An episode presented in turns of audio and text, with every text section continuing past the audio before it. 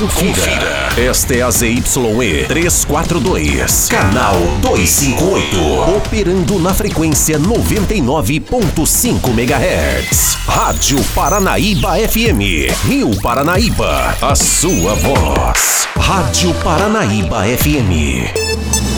A pessoa bem informada está à frente de seu tempo. Está no ar o Panorama da Notícia.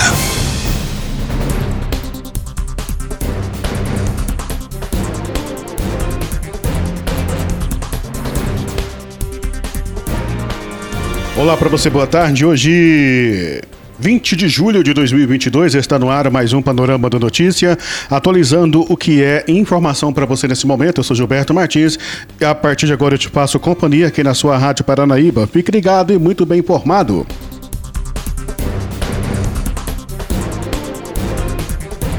Denúncia de corpo jogado em cisterna em Patos de Minas mobiliza bombeiros e policiais. Jovem toma água sanitária pensando ser pinga e precisa ser socorrido em Patos de Minas. Meninas de 13 anos esfaqueiam um adolescente de 15, também em Patos de Minas. Motorista atropela e mata dois bovinos que estavam dentro da pista na BR-354 em Arapuá. Isso e muito mais a partir de agora no seu Panorama da Notícia.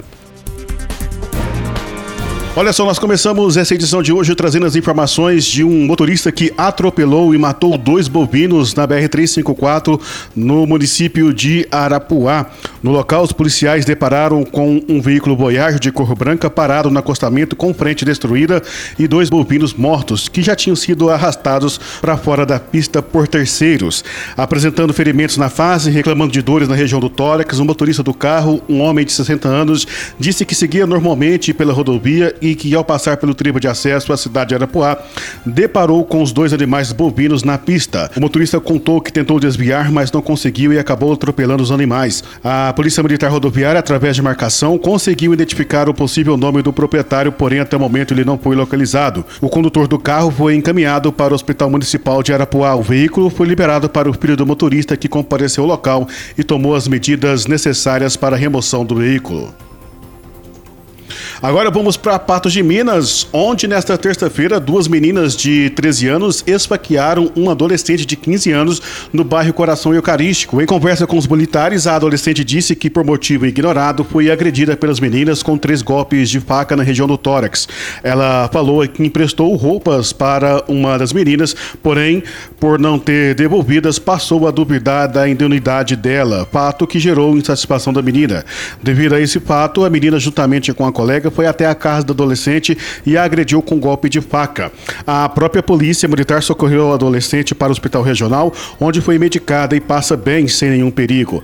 Ainda sobre o motivo da agressão, o adolescente mostrou para os policiais uma cópia de uma mensagem com escritas ameaçadoras de uma das meninas, porém não muito compreensíveis, devido a erros ortográficos. A adolescente foi orientada a preservar tais mensagens para providências futuras. Ainda de acordo com a polícia militar, as agressoras não foram localizadas para prestar esclarecimentos das agressões. E também na manhã de ontem, em Patos de Minas, um jovem de 18 anos teria ingerido água sanitária e acabou sendo intoxicado.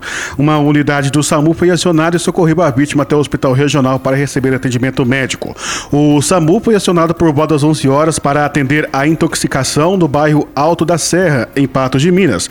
Os profissionais informaram que o jovem acabou se confundindo. Ele tentava beber pinga e acabou tomando água sanitária. Em concentração baixa, dificilmente causa a morte de uma pessoa saudável, a não ser em organismos debilitados, mas pode causar problemas como diarreia, irritação de mucosa, enjoo e mal-estar. A enfermeira do SAMU, Lara Cristina, fez alguns alertas para a população. No caso da ingestão de água sanitária, as pessoas não devem estimular o vômito e nem ingerir nenhum outro alimento ou líquido por cima. Ela desce queimando e volta queimando também.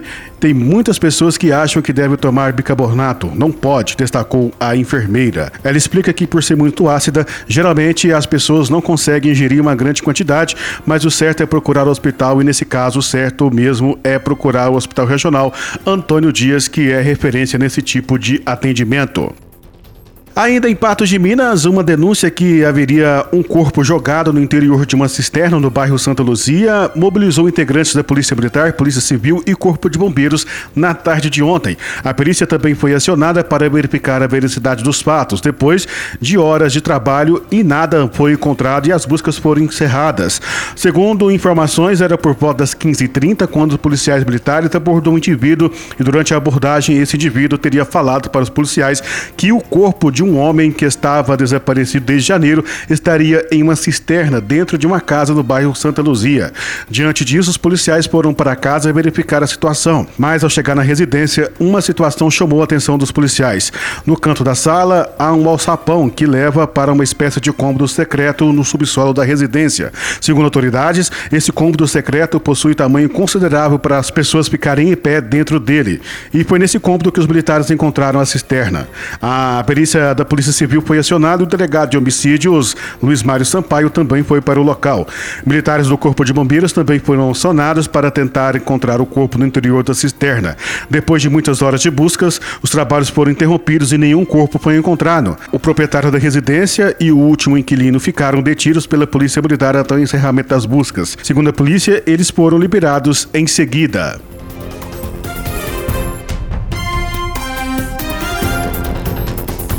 Agora em Carmo do Paranaíba, a Polícia Militar prendeu um homem de 40 anos que furtou dois supermercados e uma bolsa em um bar da cidade. De acordo com as informações repassadas à nossa redação, os policiais foram acionados em um clube da cidade, onde o proprietário de um supermercado viu entrando um indivíduo que havia furtado diversos objetos em seu estabelecimento e invadiu em um carro. Diante dessa informação, o homem foi abordado e, após buscas do veículo, os policiais localizaram produtos furtados em dois supermercados e uma bolsa furtada de uma moradora de Arapuá. Ante ao exposto, o homem foi preso e encaminhado juntamente com os materiais apreendidos para a delegacia da Polícia Civil. As vítimas também foram identificadas e informadas sobre os materiais recuperados, os quais agradeceram o serviço da Polícia Militar.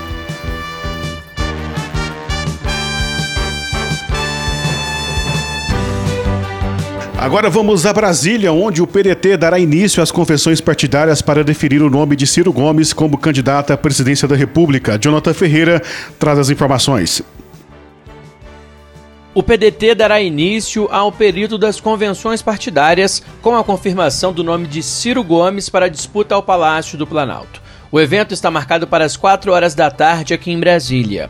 Até o dia 15 de agosto, os partidos irão definir os nomes dos candidatos para os cargos no Legislativo e Executivo. O PT fará o evento amanhã em São Paulo para confirmar que o candidato da legenda será o ex-presidente Luiz Inácio Lula da Silva. André Janone será oficializado como candidato do Avante ao Palácio do Planalto em evento marcado para o próximo sábado em Belo Horizonte. A convenção do PL para oficializar a candidatura do presidente Jair Bolsonaro à reeleição está marcada para o próximo domingo, no Rio de Janeiro. Ainda em Brasília, diretor da Caixa é encontrado morto. Quem continua trazendo as informações para nós é Jonathan Ferreira.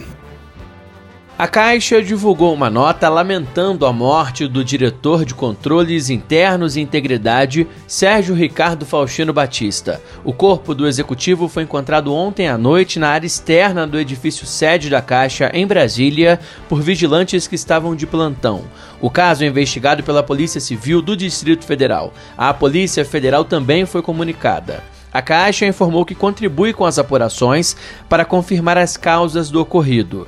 A Diretoria de Controles Internos e Integridade é responsável pelo recebimento e o acompanhamento de denúncias feitas por funcionários por meio dos canais internos do banco. A Polícia Civil do Distrito Federal informou que o caso segue em apuração, preliminarmente tipificado como suicídio, em razão da vítima ter sido encontrada já sem vida no lado externo do prédio sede da Caixa. De Brasília, Jonathan Ferreira. Aumenta o número de casos de varíola dos macacos em Minas. Foram oito novos casos desde o dia 15 de julho, confirmados pela FUNED, a Fundação Ezequiel Dias. Desses casos, sete são de Belo Horizonte e um de Governador Valadares. Do total, 27 infectados com a monkeypox são de Belo Horizonte, dois de Governador Valadares, dois de Sete Lagoas e um de Mariana. Outros 38 casos suspeitos foram descartados e 30 ainda estão em investigação. Até o momento, os casos confirmados são todos em homens com idades entre 22 e 46 anos, de acordo com a Secretaria de Estado de Saúde. Há dois casos em internação hospitalar para isolamento e todos os demais contaminados estão sendo monitorados. Somente o município de Belo Horizonte apresenta transmissão comunitária. Repórter Fernanda Viegas. Confira mais uma reportagem sobre a cultura do estupro. Diariamente, centenas de mulheres são vítimas de crimes contra a dignidade sexual no Brasil e acredita-se que apenas 10% dos casos sejam registrados.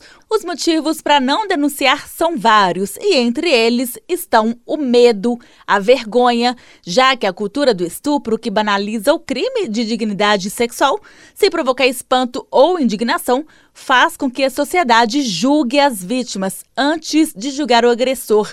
Infelizmente, muitas vezes o julgamento vem de uma mulher, como afirma a socióloga Andréia dos Santos, professora do Departamento de Ciências Sociais PUC Minas. Poucas vezes nós vemos mulheres defendendo mulheres. Particularmente, assim, as mulheres elas não fazem coro, muito pelo contrário, né? Elas se recolhem antes que haja alguma coisa. Quando a gente tem movimentos mundiais de proteção da mulher e que vão criar, né, essa ideia de vamos denunciar, vamos criar um pacto mais feminino, né, dentro desse contexto da proteção, ele é extremamente importante, mas poucas vezes nós temos a oportunidade de ver essa empatia, né, essa sororidade de construção de, de atos de mulheres em relação a outras que são é, estupradas, violentadas. Normalmente a gente cai num discurso essencialmente machista que vai tentar nos proteger de uma estrutura que é machista e que não nos permite compartilhar valores que são parecidos. E com dados alarmantes de crimes contra a dignidade sexual, sexual tem sido cada vez mais fundamental combater a cultura do estupro, e para isso é importante a mudança de comportamentos e pensamentos que diminuem a mulher. A socióloga Andréia dos Santos explica que é importante estarmos atentos a qualquer atitude cotidiana machista. A construção de uma ideia de que a gente tem né, é, uma sociedade machista, produzidas por homens machistas, vem também da manutenção e da construção de que as mulheres também são machistas. Quem educa homem machista é uma mulher que compartilha com esses valores, com essas ideias de que há uma mulher de dentro de casa e uma mulher da rua. Então, o tempo todo, as mães, na maioria das vezes, de forma estrutural, elas educam as suas filhas da seguinte maneira: Fulana fecha as pernas, senta direitinho, senta como uma mocinha. Essa expressão, ela revela muito de um comportamento de uma mulher machista, porque ela está expondo e diferenciando, né, comportamentos de seres humanos. Não é porque a menina senta de uma maneira supostamente inadequada que ela está autorizando o toque no seu corpo ou uma cultura machista ou uma cultura de estupro. A delegada Cristiana Angelina da Delegacia Especializada de Investigação à Violência Sexual de Belo Horizonte faz coro à socióloga Andréia. Ela reforça que é preciso ficar claro o significado de respeito e consentimento. A gente tem que respeitar a mulher enquanto indivíduo, né, enquanto ser humano que ela é. Ela não é um objeto, ela não é enfeite para ser mostrado para as pessoas. E o consentimento, ela não é obrigada a satisfazer vontade sexual das quais ela não compartilha. Se a gente usar e aplicar, né, na nossa vida, a gente consegue mudar muita coisa. A Guarda Civil Municipal de Belo Horizonte, Aline Oliveira, orienta que é preciso parar de replicar atitudes machistas. Não existe diferença, muito pelo contrário, a gente precisa estar tá sempre um do lado do outro, mas eu acho que o ponto-chave é a educação, para dizer que, independente da roupa que eu visto, do local que eu trafego, do horário que eu estou andando, isso não dá o direito das pessoas me estuprarem, me importunarem. Acabar com a cultura do estupro pode não ser fácil, é sim um caminho longo e árduo. Meu nome é Gisele Rodrigues Stanislau, tenho 28 anos. A gente ensina os meninos homens que a mulher é um objeto deles. A gente ensina os homens a serem manipuladores das mulheres. E isso a gente ensina dentro da nossa casa sem a gente perceber. E eu acho que o estrupo vai acabar quando as mães começarem a ensinar os seus filhos homens a respeitar mais as mulheres. Melria Tamires Dias Viana.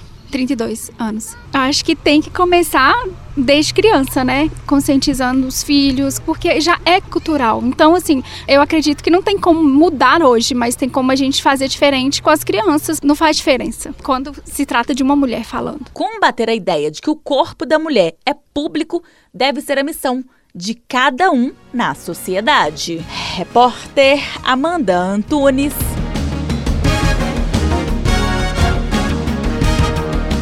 É hoje o pontapé nas eleições 2022 em Minas.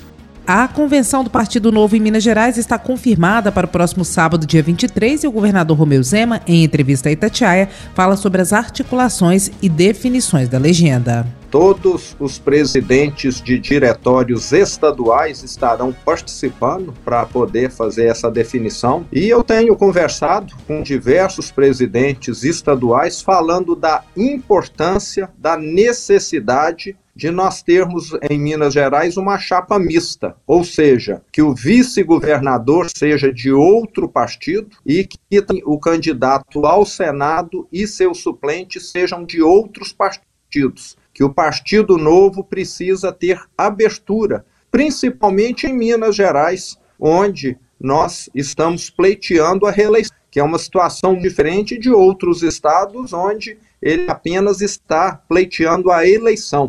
Que aqui nós já precisamos construir com essa campanha em conjunto com diversos parceiros, uma governabilidade para o ano que vem. Então, dessa importância do partido analisar isso com muito critério, com muito carinho, com muito rigor, porque uma campanha, uma chapa agora exclusiva vai talvez provocar problemas à frente. Governador, como é que estão as definições sobre as posições na chapa do senhor e como é que está a questão do vice? Questão do vice, eu gostaria muito que fosse o nosso comunicador Eduardo Costa. É uma pessoa que tem um bom histórico, é uma pessoa que somaria muito na minha chapa. As conversas com ele, que está afiliado ao Cidadania, depende do PSDB que é federado ao cidadania. E eu estive recentemente com o deputado Paulo o que é o presidente do partido, e deixei muito claro o meu interesse de ter o Eduardo Costa o Cidadania e também o PSDB junto conosco. Salientei que a gestão Aécio, que a gestão Anastasia organizaram o Estado de Minas,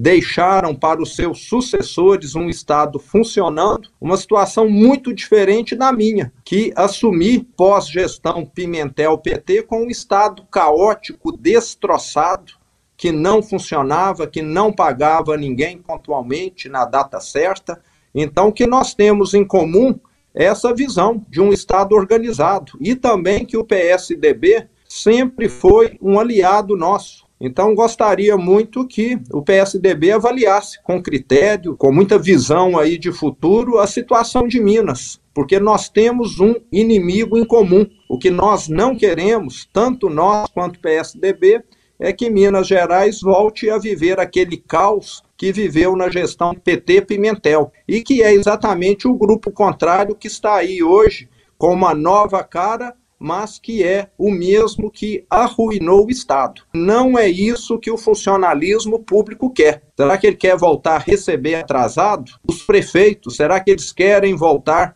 a receber apenas parcialmente o ICMS, o IPVA, o Fundeb, como aconteceu? renunciar porque não aguenta a pressão, até mesmo suicidar, porque fica louco numa situação dessa.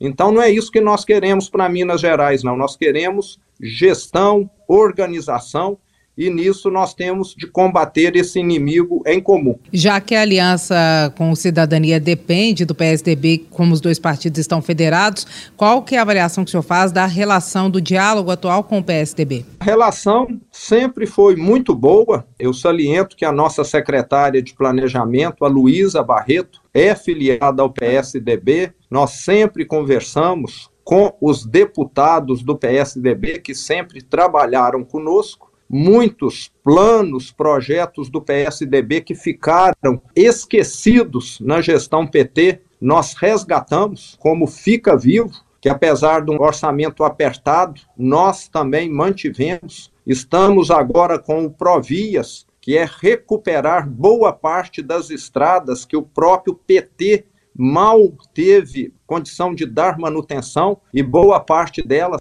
foi construída na gestão do PSDB. Então eu vejo que nós temos assim muita coisa em comum. Queremos que o Estado funcione adequadamente. E hoje nós temos de lembrar que tudo isso pode ir por água abaixo caso o pessoal do grupo do Pimentel PT volte a governar Minas Gerais. Ouvimos o governador Romeu Zema, de Brasília, Edilene Lopes.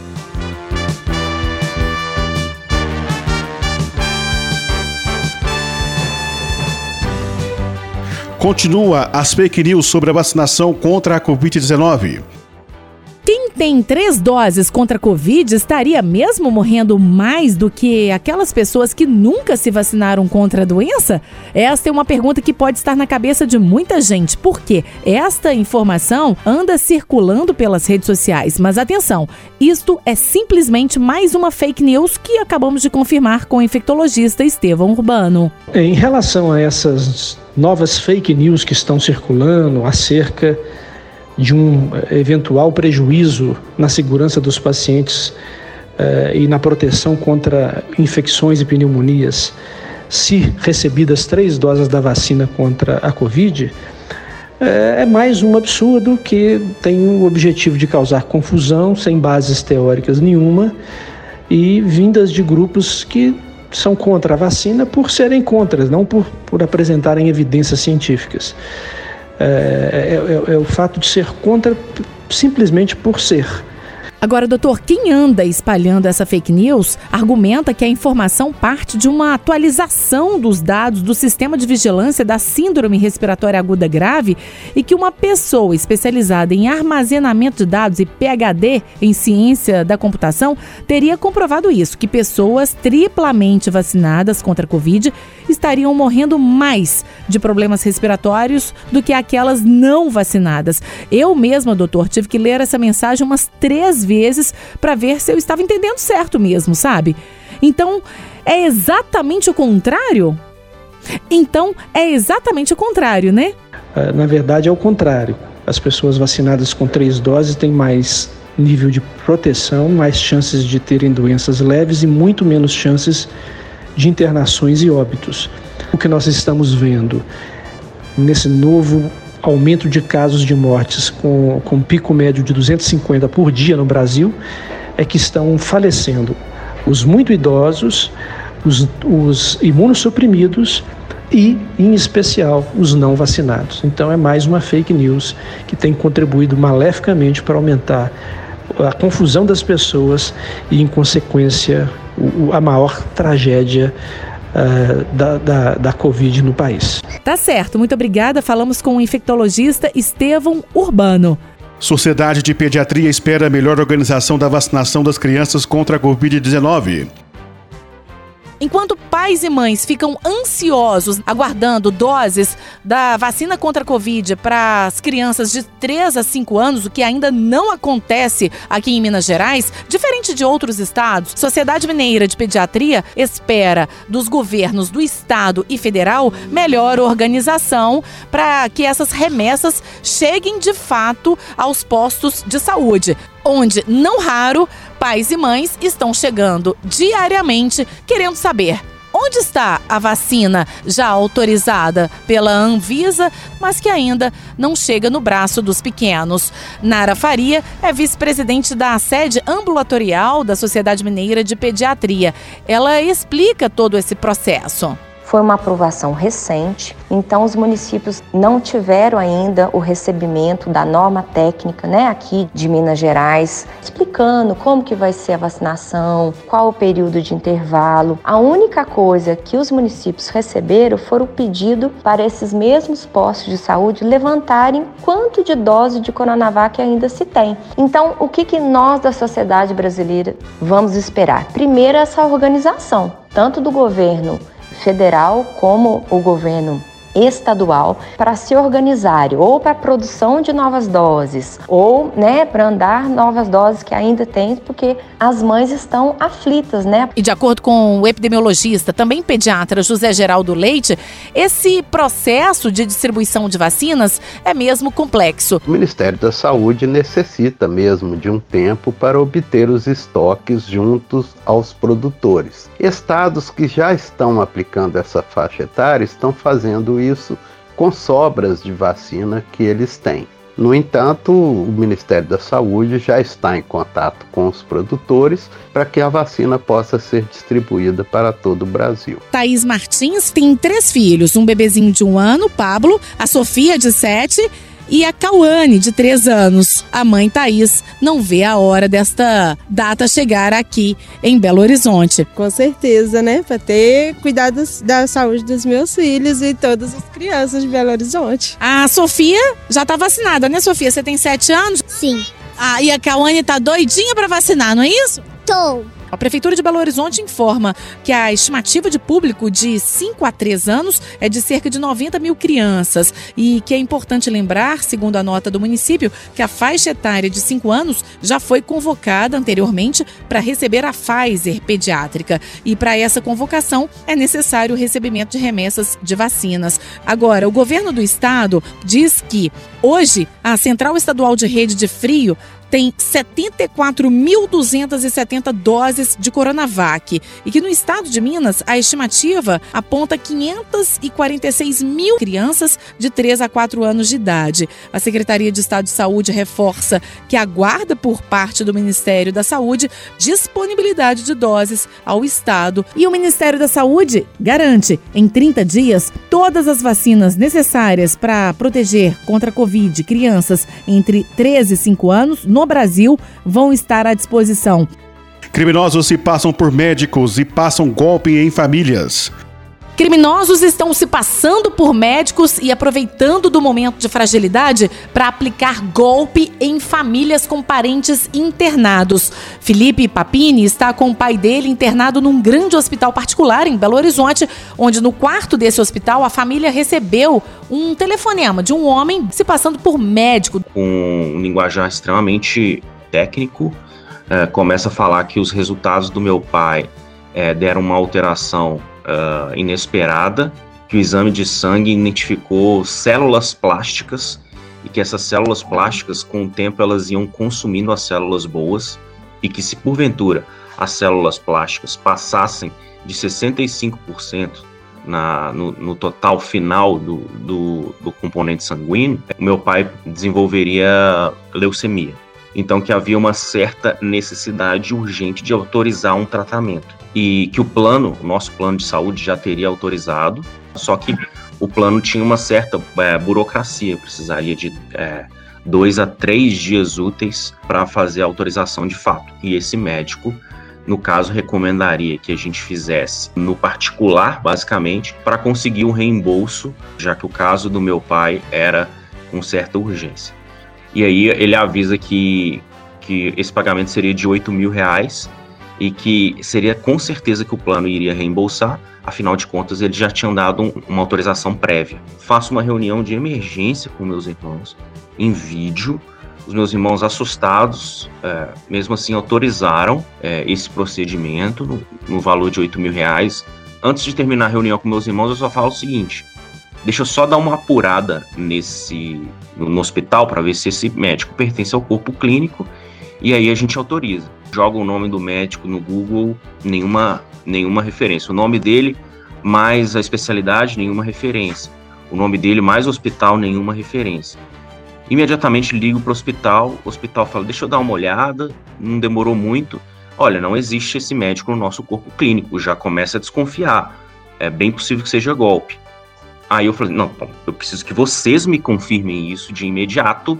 Me deixou na espera de novo, ela volta, ela, ela diz, olha, acabaram de ligar em todos os quartos do hospital passando o mesmo golpe. Mas ainda assim, né, é um absurdo. A gente imagina que de duas uma, né, ou alguém de dentro do hospital vazou as informações dos apartamentos, ou então eles conseguiram acesso ao sistema online, né, hackearam o sistema do hospital para conseguir chegar nesse nível. Não fizemos boletim de ocorrência nem nada, porque o caso do meu pai continua grave e essa é a prioridade. Quem orienta agora sobre essa situação é Leonardo Freitas, ele que representa a coordenação médica de diretrizes assistenciais pela FEMIG, a Fundação Hospitalar do Estado de Minas Gerais. Desconfie de ligações telefônicas, mensagens de aplicativos ou e-mail pedindo pagamento ou depósito de dinheiro para pagar pela hospitalização, medicação, cirurgia ou qualquer outro serviço de pacientes internados pelo SUS. Quando falarem que existe a urgência do pagamento de algum serviço, lembre-se que os profissionais de saúde não vão deixar um paciente morrer pela espera do pagamento.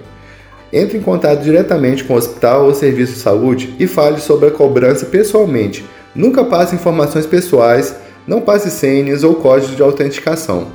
Mesmo que a mensagem seja de um conhecido, desconfie que pode ser alguém querendo se passar por um conhecido. Já o médico cirurgião plástico Reginaldo Teófanes, presidente da Central dos Hospitais Particulares de Minas Gerais, afirma que esse tipo de golpe é nacional. Como a gente faz parte da Federação Brasileira de Hospitais, você escuta isso no país inteiro. E esse é um golpe recorrente, já não é de hoje que existe aproveita da fragilidade da pessoa e o vagabundo ele tem um, um bom papo. Então ele consegue às vezes convencer a pessoa.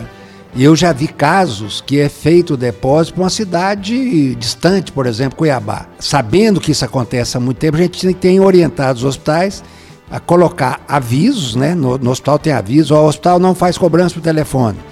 E no próprio contrato, todo paciente, ao internar, ele assina um documento, um contrato. Nesse contrato também está escrito que não existe cobrança por telefone. A segurança cibernética da informática desses hospitais particulares em Minas Gerais pode estar falhando? Pode acontecer. O que a gente mais pensa é de alguém que tem acesso ao paciente passa esses dados. Mas... Mas... nessa denúncia ele é bem claro, ele diz que não só o quarto do pai dele em questão recebe esse telefonema, mas o andar todo, todos os apartamentos do andar recebem esse telefonema. Não, pode ter de algum modo acesso, ou, ou acesso do, do, do, do sistema de informática, ou acesso pessoal de alguém que faça essa besteira. Pode acontecer. O hospital toma todos os cuidados possíveis, mas de algum modo o hacker às vezes consegue entrar em muita coisa. Então, acontecer pode acontecer. A Itatiaia procura também a Polícia Civil, que afirma esses crimes são enquadrados em regra como estelionato e dependem da representação criminal conforme previsão da lei para início da investigação. Repórter Camila Campos. Desmatamento cresce em Minas Gerais. Para se ter uma ideia, apenas na cidade de São João do Paraíso, no norte de Minas, a perda foi de 455 hectares do bioma. Esse desmatamento foi 67% maior do que o registrado em 2020. No total, o estado perdeu mais de 47 mil hectares de mata nativa no ano passado. Esse número representa um aumento de 88% se comparados com os dados de 2020. 2020 e quase 3% de toda a área desmatada no Brasil. O norte de Minas foi a região mais afetada do estado. Quem analisa os dados é o professor e pesquisador da UENG, Alexandre Túlio Amaral. Esses dados significam que Minas tem para falar muito claramente, passado vergonha, né, em termos de de qualidade aí ambiental do território. Esses dados deixam claro que a gente perdeu mais de 100 mil hectares de vegetação nativa entre 2019 e 2021. Se a gente considera o ano passado, de 2021, foram mais de 47 mil hectares. E quais os motivos desse desmatamento? É uma conjuntura de fatores, né? A gente tem no Brasil um momento muito triste da história ambiental brasileira em termos de um afrouxamento aí das famosas boiadas, né? A gente talvez repercutam mais as notícias sobre a perda de, de vegetação do bioma Amazônia, Mas isso acontece também muito fortemente e com um crescente na Mata Atlântica, no Cerrado, na Caatinga, e aqui em Minas Gerais não é diferente. Talvez a que tenha ganhado mais visibilidade recentemente seja aqui do caso da, da Serra do Curral. É um clima de retrocesso em políticas ambientais, de afrouxamento de fiscalização e de multas no Brasil inteiro e isso repercute também com dados aí factuais inegáveis no nosso estado os impactos do desmatamento são diversos, né? Desde os impactos mais imediatos nas populações silvestres, né? na extinção de espécies locais, na mudança da dinâmica ecológica das regiões desmatadas, até impactos mais amplos, né, como a disseminação de novas doenças, a segurança hídrica, né, a quantidade e a qualidade de água disponível para a gente, o ciclo hidrológico, a questão do carbono armazenado, que é liberado na, na atmosfera, agravando a, a emergência climática. E o que a lei permite e o que chega a ser desmatamento irregular? Sempre a possibilidade de que um empreendimento se dê de forma legal. A legislação ela traz instrumentos para tomada de decisão e para compensação ambiental. Um desmatamento ele deve ser no mínimo, compensado. A gente tem os instrumentos como licenciamento ambiental, avaliação ambiental estratégica, que são instrumentos legais previstos aí para tomada de decisão em relação a quaisquer tipos de, de empreendimento. Assim como a gente tem também diversas legislações que vão amparar a manutenção da qualidade ambiental, de serviços ecossistêmicos. O importante é que os empreendimentos aconteçam dentro desse espectro né, legal. E o que a gente tem visto é que muita coisa, os dados aí deixam claro, 60% desse desmatamento em Minas Gerais é ilegal. Então, a maior parte das coisas tem acontecido à margem aí das políticas e dos órgãos ambientais e sem fiscalização. Ouvimos o professor e pesquisador da UENG, Universidade Estadual de Minas Gerais, Alexandre Túlio Amaral. Repórter Clever Ribeiro. Motoristas estão na expectativa para mais uma baixa no preço da gasolina após anúncio da Petrobras. Estou chegando para falar de preço do combustível. Ontem a gente estava aqui falando sobre preço do etanol, aquela expectativa para redução no valor aí nas bombas. Agora a expectativa é por redução no preço da gasolina.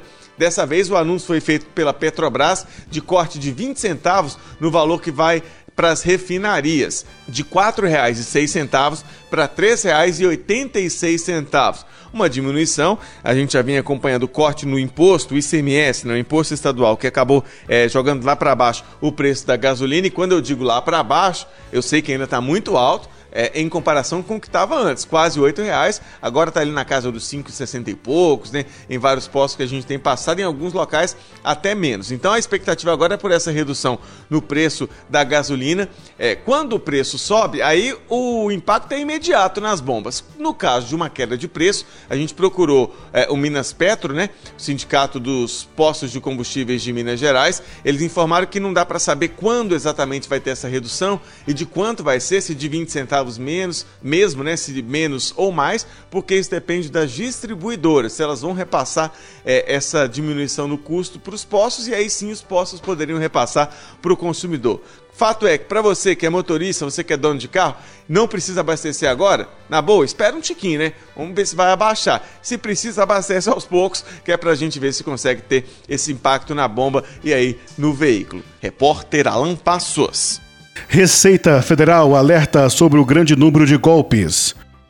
A Receita Federal alerta sobre golpes aplicados via internet que usam o nome da Receita anunciando vendas de produtos a preços muito abaixo do mercado. Em nota, o fisco informa que os estelionatários responsáveis por esses golpes usam de anúncios pagos para enganar os consumidores e usam o nome das unidades da Receita Federal responsáveis pelas atividades de controle das alfândegas, na tentativa de simular veracidade na hora de aplicar o golpe. A Receita Federal esclarece que nem ela, nem as alfândegas comercializam qualquer tipo de mercadoria. Repórter Clarissa Guimarães. Por aqui não tenho mais tempo, nós voltamos amanhã com mais informações de Rio Paranaíba e toda a região no nosso Panorama da Notícia. Outras informações no nosso site paranaibamáximos.com.br. A você que tem brigado conosco, nosso muito obrigado. Desejamos que você tenha uma excelente tarde, um bom descanso e até amanhã.